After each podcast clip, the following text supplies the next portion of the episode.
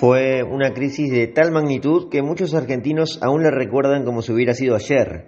La hiperinflación de 1989 no solo fue un caos económico, mandando a la pobreza a casi la mitad de la población argentina, sino que también expulsó del poder a Ricardo Alfonsín, quien tuvo que adelantar seis meses el traspaso del mando al candidato ganador de las elecciones del 14 de julio, Carlos Saúl Menem.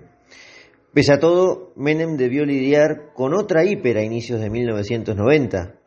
Recién a mediados de 1991 llegaría Domingo Cavallo al Ministerio de Economía para implementar al fin la ley de convertibilidad, cambiar el signo monetario y ponerle un cierre definitivo a la inflación.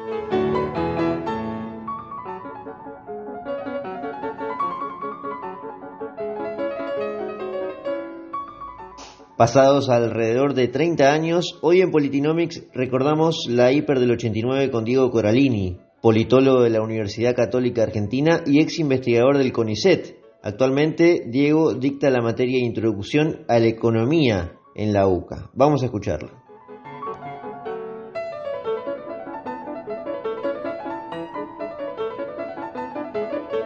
Diego, ¿cuáles fueron las causas, si es que hubo varias, para que se haya desatado la hiperinflación del año 1989? Bueno, en realidad las causas hay que remontarse, digamos, a, una crisis eh, fiscal y externa muy grande que tuvo que enfrentarse la Argentina a partir del año 1981 y, digamos, con el, el traspaso del poder de Videla a Viola, y un giro, digamos, en la política económica que había llevado Martínez de Oz hasta ese momento, que generó, digamos, una salida de capitales muy, muy grave en la Argentina, y a partir de ahí, digamos, hasta que terminó el gobierno militar, estuvimos en una crisis fiscal y externa. De hecho, estuvimos, entramos en cesación de pagos, pasamos por la guerra de las Malvinas, digamos, una, una serie de acontecimientos muy, muy complejos que en realidad cuando asume Alfonsín, digamos, asume con un, un contexto económico muy complejo, ¿no es cierto? Eh, no, no, era solo la Argentina la que tenía problemas, sino que era toda Latinoamérica y la mayoría de los países en vía de desarrollo, pero particularmente Latinoamérica, eh, fue la famosa década perdida, ¿no?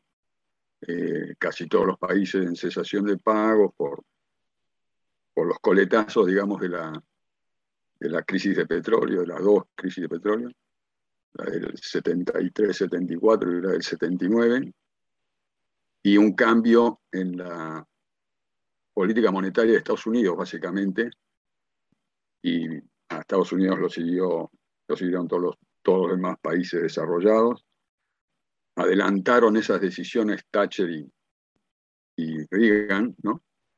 Este, eso impulsó la tasa de interés internacional a, niveles altísimos, desconocidos hasta ahí, que fue lo que generó el default latinoamericano. A, veces no recordamos, pero hemos llegado a, a, años con tasas de interés internacional de 20% anual en dólares, ¿no es cierto?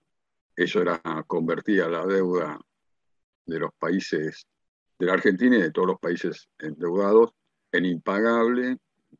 Bueno, ahí tuvimos un, un problema que no se podía resolver simplemente. Y adicionalmente teníamos, eh, por, por, la misma causa, diría yo, eh, problemas en el, en, el, en el Banco Central de Argentina, digamos, problemas que hasta el día de hoy volvemos a repetir increíblemente, con grandes pasivos remunerados en el Banco Central que eran una máquina de fabricar inflación futura, digamos.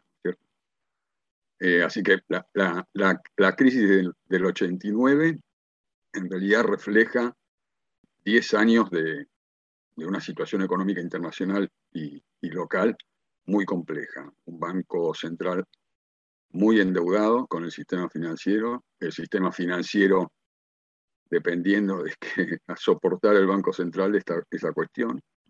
Este, y bueno, termina siendo una, una hiperinflación como consecuencia del último intento que hacen con el famoso Plan Primavera, que dura mucho menos de lo que se pensaba y finalmente el 6 de, de febrero del 89 suspenden el famoso plan primavera cuando lo, los suspenden porque no podían sostener, porque se basaba en licitaciones de, de reservas este, con garantía de un tipo de cambio, digamos una situación muy, muy precaria. Acordate que un mes antes del plan primavera había sido el episodio de la tablada, que digamos, no tiene que ver con, con la economía, pero impactó mucho en, en la sensación de debilidad de la, del poder, ¿no es cierto? Porque la tablada está a 35 kilómetros, como digo siempre, no está a 35 kilómetros de la casa de gobierno y las fuerzas leales, digamos, tardaron un día en recuperar ese regimiento. Y no eran subversivos expertos, digamos, no eran, eh, no era el ISI, ¿no? Era algo bastante precario lo que había tomado ese regimiento. En fin, estaba rodeado de, de mucha debilidad política, una imagen deteriorada, y bueno, un mes después de, casi menos de un mes después de, la tablada, se, produce el, shock del 6 de febrero, que ahí la, población decidió abandonar la, moneda fiduciaria, digamos, y refugiarse en el dólar, no importando el precio del dólar, es decir, habíamos perdido cualquier referencia. Y, y de hecho esa hiperinflación perdura con distintos episodios y distinta magnitud hasta abril del 91. O sea, eh, porque es, todo el año 89 fue de, hiperinflación, pocos meses del año 90, el primer eh, año, o, el segundo si querés, de, Menem, que había asumido en julio del 89, eh, tuvimos dos brotes hiper nuevamente, y finalmente, en, febrero del, 91, se deciden a tomar la decisión de desprenderse de la moneda, digamos, el plan de convertibilidad lo que hace es eliminar la moneda fiduciaria, ¿no? de hecho elimina el Banco Central. Lo que tuvimos a partir de ahí fue una caja de conversión, un Banco Central. Este, ahora, la, crisis de Alfonsín generó un, un, desequilibrio, digamos, en términos sociales muy importante, ¿no? Este, porque si, vos analizás, eh, Eliseo, si, analizás eh, la pobreza, de, la característica de la pobreza de la década del 90, ¿no? Estaba originada básicamente en las personas que se quedaban sin empleo. Ahora, si, si vos analizás la pobreza en, la administración de, de Alfonsín, el desempleo no tenía, no era generador de, pobreza porque la tasa de desempleo era relativamente baja. De hecho, ojalá la tuviéramos hoy. Este, pero la pobreza llegó al 40%. Es decir, eh, las, personas con empleo y con ingreso eh, no generaban o no tenían la productividad necesaria para generar un ingreso que les permitiera ser no pobre bajo el estándar de la Argentina, que es un estándar eh, bajo, digamos. o sea pocos pretenciosos somos para considerar a las personas no pobres. Este, es, bueno, de hecho, estimado, el primer plan de ayuda masivo, digamos, a la población de bajos recursos lo, diseña la administración Alfonsín, que son las famosas cajas PAN, ¿no es cierto? Que era lo que ahora llaman bolsas, ¿eh? antes eran cajas de cartón corrugado, eh, que se repartía comida en las personas de, menores recursos, o sea, la situación era, era muy grave. Este, adicionalmente, tenés que considerar que el Banco Central estaba, suena raro, porque en general no pasa, pero estaba absolutamente quebrado, ¿no? Este, era un banco sin reservas, Menem asume con eh, menos de 100 millones de dólares de reserva líquida eh, eh, y con una deuda por, por refinanciar. Ahora, Alfonsín hizo un gran intento por no llegar, me da la sensación, y últimamente cada vez se lo reconocen más, digamos, ¿no? por llegar, por, por, tratar de encontrar un camino, digamos, que nos sacara de ahí, que fue el famoso Austral, plan Austral en, donde invertía todos los conceptos o, digamos las estrategias que había desarrollado en la primera parte de su gobierno. Bueno, al punto tal, las expectativas con el plan austral cambiaron tanto que ganó las elecciones del 85 con holgura. Este, ahora, si, te pones a, ver los, los, resultados de la elección del 85, generalmente lo comento, me parece llamativo, el, partido político, bueno, primero que el, peronismo iba dividido, ¿no es cierto? Eh, y el, segundo es que el partido político que más crecía en términos relativos sobre su base electoral propia era la UCD, ¿no? el, partido liberal, digamos, este, como ahora lo llaman los libertarios, eran un poco más moderados que, que esto que tenemos ahora, pero este, exponiendo, eh, exponiendo una posición relativa a la capacidad del Estado eh, muy importante. O sea, tampoco es sorprendente lo que hace Menem después, ¿no es cierto? De hecho, hace una alianza política con la UCD. Es decir, era tan profunda la crisis, tan prolongada, este, la historia se repite en Argentina siempre. Tan prolongada, tantos años, este, más de 10 años, más o menos como ahora, este, que generó un hartazgo y que después ese hartazgo fue reconocido con las políticas del gobierno de los 90. Este, pero Alfonsín hizo un intento, el Austral fue un buen diseño de plan, eh, pero bueno, inconsistencias, la historia se repite siempre, inconsistencias dentro del propio gobierno radical de Alfonsín, el ministro iba para un lado y el presidente del Banco Central iba para el otro, digamos, entonces eso, eso este, no tenía buen destino, cuando hacen el cambio del presidente del Banco Central ya, había, ya era tarde y tuvieron que hacer cuatro versiones del plan austral y cada una de ellas exponía un deterioro mayor, es decir, no, no soportó el plan austral lo que todos pensábamos originalmente que podía soportar. A ver, Diego, eh, de hecho, sí. No, el ministro de Economía era Zurruil, es el gestor, digamos, simbólicamente del, plan austral. ¿Y el presidente del Banco Central era José Luis Machinea o quién estaba antes? Porque creo que Machinea, no, no, no, era Machinea. No, no. Claro, Machinea reemplaza, mira, era Concepción, Alfredo Concepción, el, primer presidente del Banco Central de, Alfonsín, que, eh, eh, digamos, cuando nombran a Zurruil Sorruil y un equipo eh, de profesionales muy bueno en el ministerio, o sea, todos profesionales con mucho prestigio, muchísimo prestigio, eh, convivieron eh, eh y Concepción. Este, ahora, la esencia del plan austral era el, la, esencia que generó, o digamos, el, el precepto que generó tanta confianza en la población fue el, compromiso de no emitir eh, moneda para financiar el déficit fiscal. Este, algo tan simple como, como eso, muy duro, pero muy simple. Eh, eh, y el compromiso de solamente emitir moneda para a comprar el superávit de balanza comercial bastante.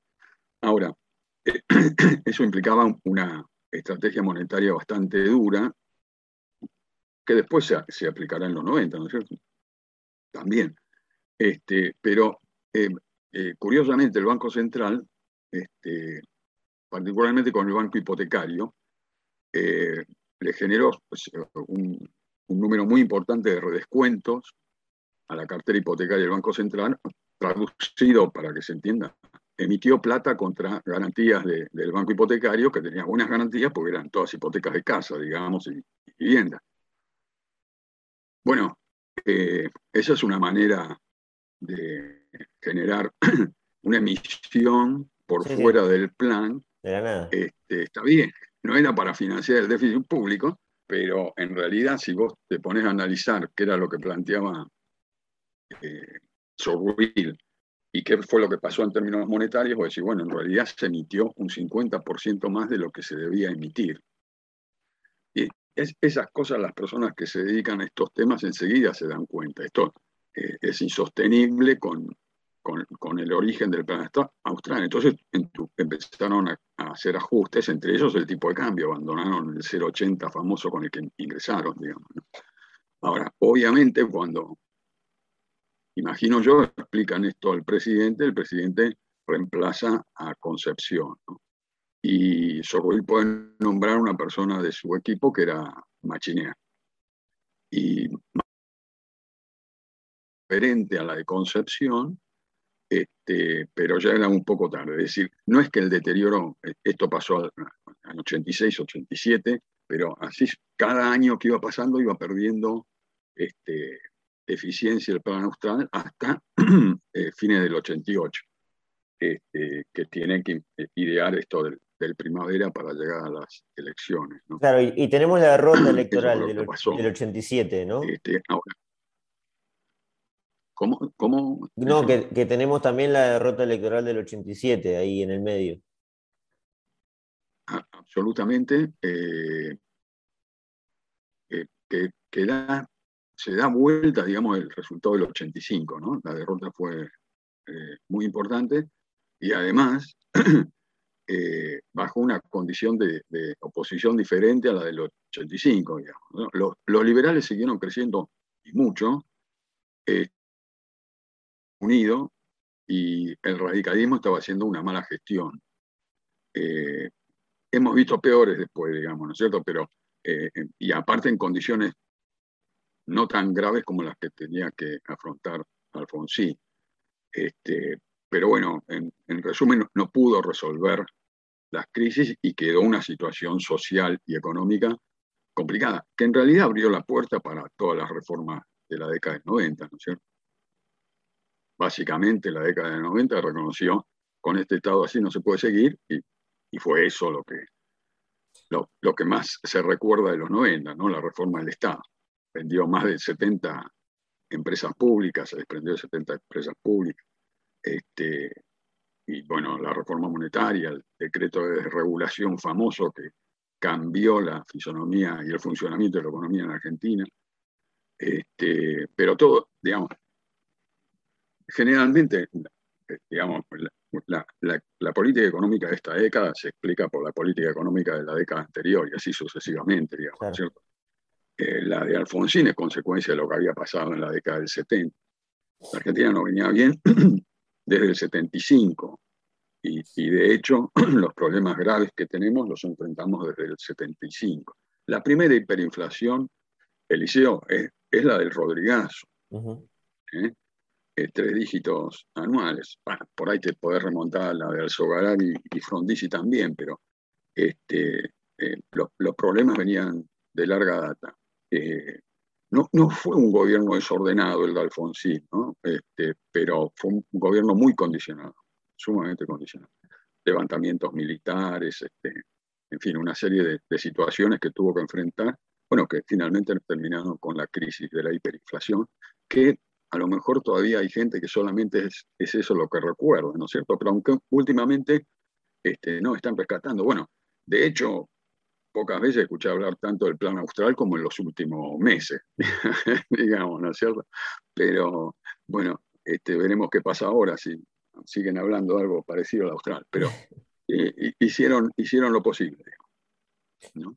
Ahora, lo mencionás vos a la pasada y, también era lo que iba a dirigirme, que es las reformas de los 90. De hecho, enseguida, porque hay leyes de emergencia económica rápidamente, incluso antes de que finalice el año 1989. Y, y bien en este caso decís que, digamos que se preparó el terreno, consciente o inconscientemente, para una serie de reformas muy ambiciosas y avanzadas. Mirá, yo estoy en el periodismo, Diego, y em, leemos muchos trabajos de teóricos de la comunicación social y todo el tiempo tratan el tema de cómo han se me corta un poco. ¿Ahí me escuchás? Sí, sí, se me corta un poco tu voz. ¿Ahí sí? Sí, sí. No, te decía que, bueno, hablaba de las reformas de los 90, básicamente, que arrancaron inmediatamente, a fines de los 89, y con em, que acompañó a todos los ámbitos, Diego, incluso en el ámbito mediático. donde se, abrió la privatización para muchos medios, se, construyeron conglomerados de, medios, de multimedios, y bueno, y las demás plataformas, bueno, sociales, eh, empresas públicas creo que han quedado muy pocas. En esencia se hizo toda la reforma que se quería evitar, ¿no? Esa sería la, explicación. Ahora, eh, ahora, ¿por qué? Ahora la pregunta es... ¿Me escuchas bien? Sí, sí, yo te escucho. Dale, seguimos. No, la pregunta es, la pregunta básicamente es si vos crees que merecían alguna resistencia social esas avanzadas reformas. La, pregunta es si había resistencia social a esas reformas. Digamos, si crees que hubiera sido necesario o en un, si la crisis hubiera sido menor, si no llegábamos a una hiperinflación tan extensa, tan alargada, porque como vos decís, fueron 89, 90, ¿crees que hubiera, hubieran existido más protestas, una resistencia social de una población que, bueno, no, era muy amiga de, la, de, las ideas pro mercado por lo pronto, ¿no? Eh, no, no es que fue tranquila la reforma, ¿eh? y hubo eh, protestas. lo que pasa que, bueno, Menem era, digamos, tenía ciertos aliados en el sindicalismo, este, inclusive en gremios que iban a ser este, partícipes en las privatizaciones, digamos, este, que, no, no, no provocaron un gran desorden este, social, pero sí hubo protestas no de magnitud. Y ahora lo curioso es que también había eh, manifestaciones en favor de las reformas. ¿eh? Este, la famosa Plaza del Sí, ¿no? un colega tuyo que convocó, que era Neustadt, eh, para sostener a los que estaban a favor de, de las privatizaciones. y la otra cuestión que te quiero aclarar. Los, dos primeros proyectos de privatizaciones de, empresas públicas que se eh, plantearon en la Argentina, los presentó Alfonsín con su RIL y Terraño, que fueron el de Aerolíneas y el de Entel. De hecho, las dos primeras privatizaciones de Menem es la de Aerolíneas y la de Entel, porque estaba todo ya más o menos armado para poderlas, para vender. Este, la otra cuestión es que eh, a, raíz de la crisis de la década del 80, padecíamos una crisis de infraestructura social básica este, descomunal, digamos, cortes programados de luz de ocho horas por, día, este, los accesos a las ciudades eran, estaban todos destruidos, los puertos eran puertos del siglo XIX, digamos, este, la infraestructura, bueno, las comunicaciones, el plan Megatel, digamos, podías estar dos años para que te conecten un teléfono.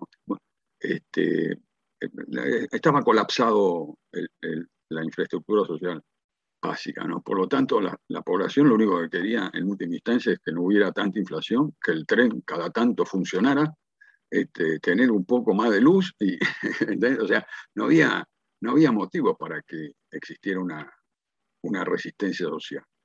Eh, y aparte se tenía la percepción del Estado malo y a esa percepción la sociedad había llegado, no, lo dije por, por, accidente, sino por el, crecimiento del, liberalismo telúrico, este, ¿no? es decir, la UCD, un partido que crecía mucho, eh, de mucha gente joven, la historia se repite siempre, este, de mucha gente joven que apoyaba una reforma de fondo, digamos, ¿no es cierto? Menos Estado, los lemas esos, más Estado, más, menos Estado, más nación, a la inversa de lo que era antes.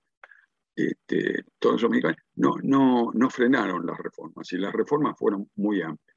Ahora, en mi opinión, bueno, el conjunto de empresas del Estado agarra el periodo que quieras, inclusive el de hoy, aunque, siguen, aunque son privadas ahora, pero están bajo la administración financiera del Estado, digamos, porque operan con, con precios que no son de equilibrio, entonces hay que subsidiar la producción de luz, etcétera, etcétera. Es lo mismo nada más que la, la administran privado. o sea, volvemos con ese problema de las tarifas. andate para atrás y, aproximadamente entre el 60 y el 80% del déficit sector público siempre se explicó por el déficit de las empresas del sector público, no, no por la burocracia, digamos. O sea, el, gasto en personal, en la Fuerza Armada, seguridad, es, relevante, pero no es, no es tan relevante como el déficit de las empresas públicas. En las empresas públicas trabajaban cerca de 120.000 personas. Este, eh, en, la mayoría de ellas con salarios mayores a igual trabajo en el sector privado. Es decir, situaciones este, raras teníamos. Este, y de hecho, bueno, Sorruin en el plan austral ataca ahí, ¿cierto? Eh, no convalidó más déficit de las empresas públicas por un año y medio aproximadamente que le duró eso, un shock tarifario muy importante con el austral.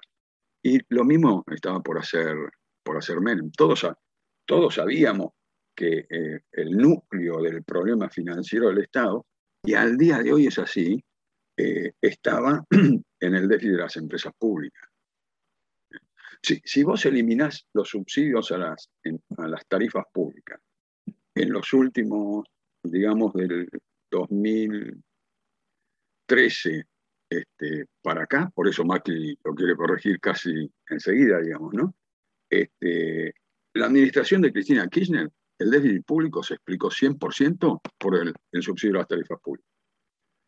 Este, no, es menor, digamos, no es algo muy conocido, pero si ves los números este, fiscales, enseguida te vas a dar cuenta.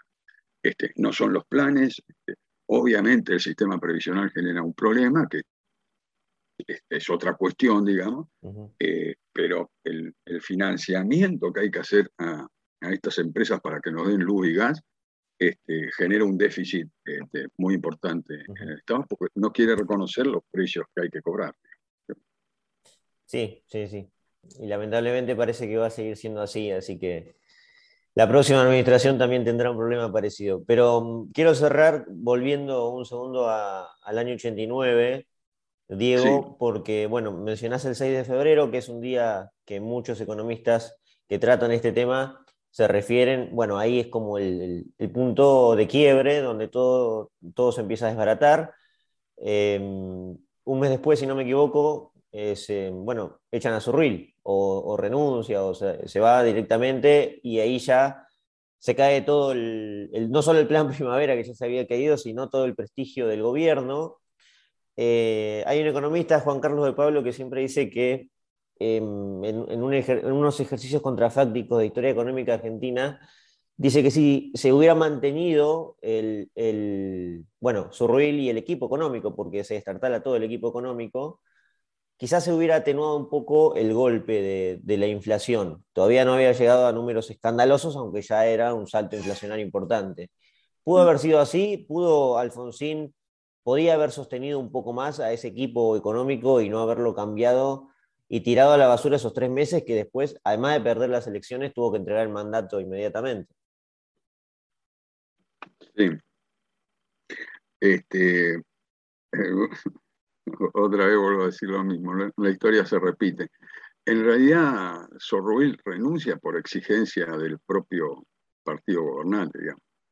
Eh, el, candidato a la presidencia, Angelos, este, le, exige públicamente, digamos, este, a, Alfonsín la renuncia de Sorruil y, y Sorruil la, la, presenta, digamos. Es cierto, después de Sorruil no, hubo, no hubo equipo económico, porque un paso fugaz de, de Pugliese que no, digamos que era un político muy experto, pero no tenía la menor idea de lo que podía pasar con la economía.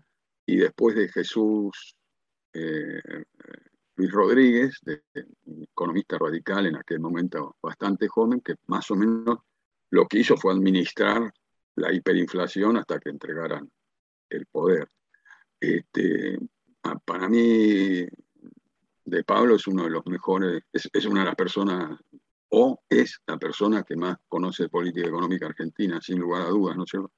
Este, pero como vos decías, contrafáctico, no, no, no sabemos si eh, puede ser que no hubiera sido tan desastroso, este, pero era, mm, era insostenible Sorrulli en el gobierno, repito, por el propio Partido Radical.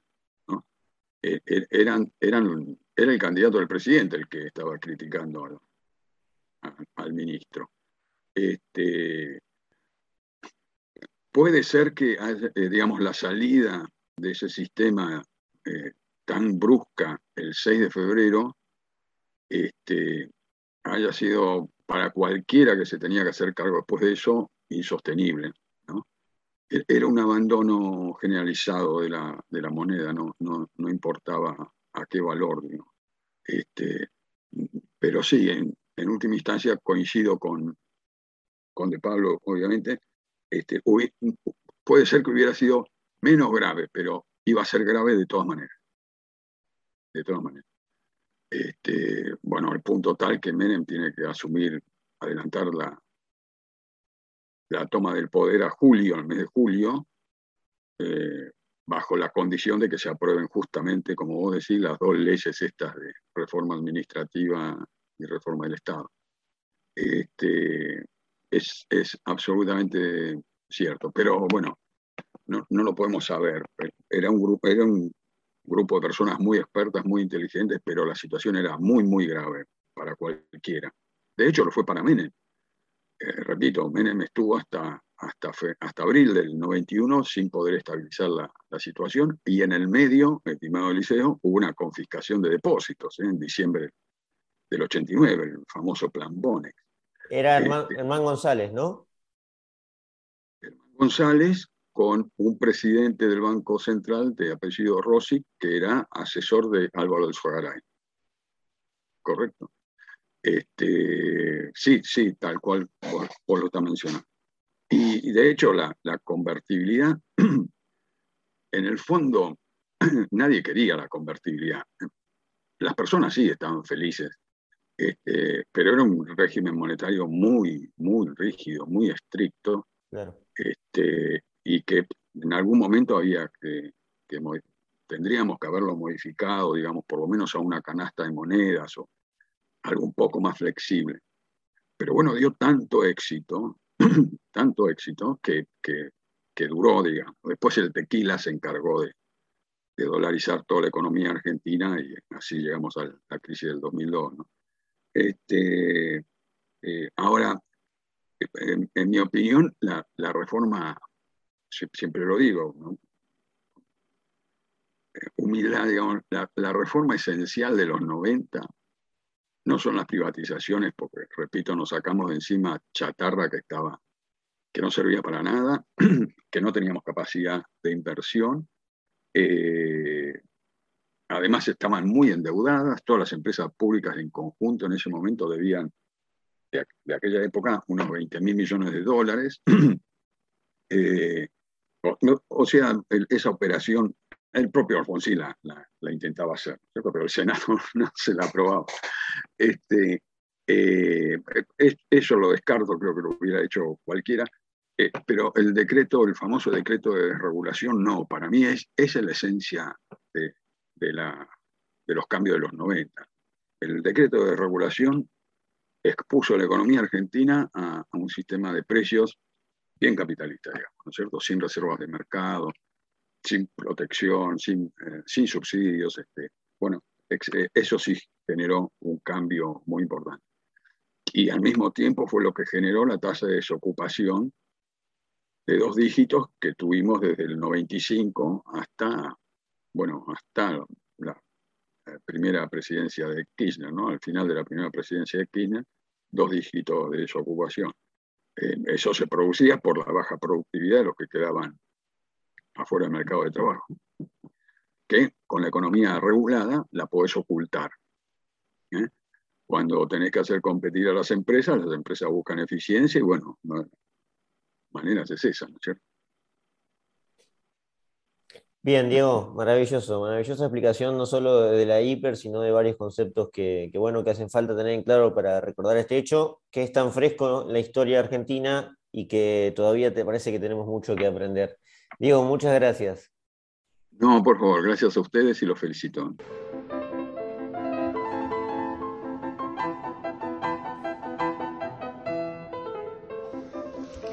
Como habrán escuchado, Diego es muy didáctico en las explicaciones y no se centra tanto en las cuestiones económicamente técnicas. Quizás se deba a su origen en las ciencias políticas. La idea de hoy fue trasladarnos mentalmente, dentro de lo posible, a aquellos momentos de 1989, y no sé ustedes, pero yo por lo menos lo sentí así, lo cual no parece muy difícil en un país como Argentina, que siempre está al borde del caos político y económico.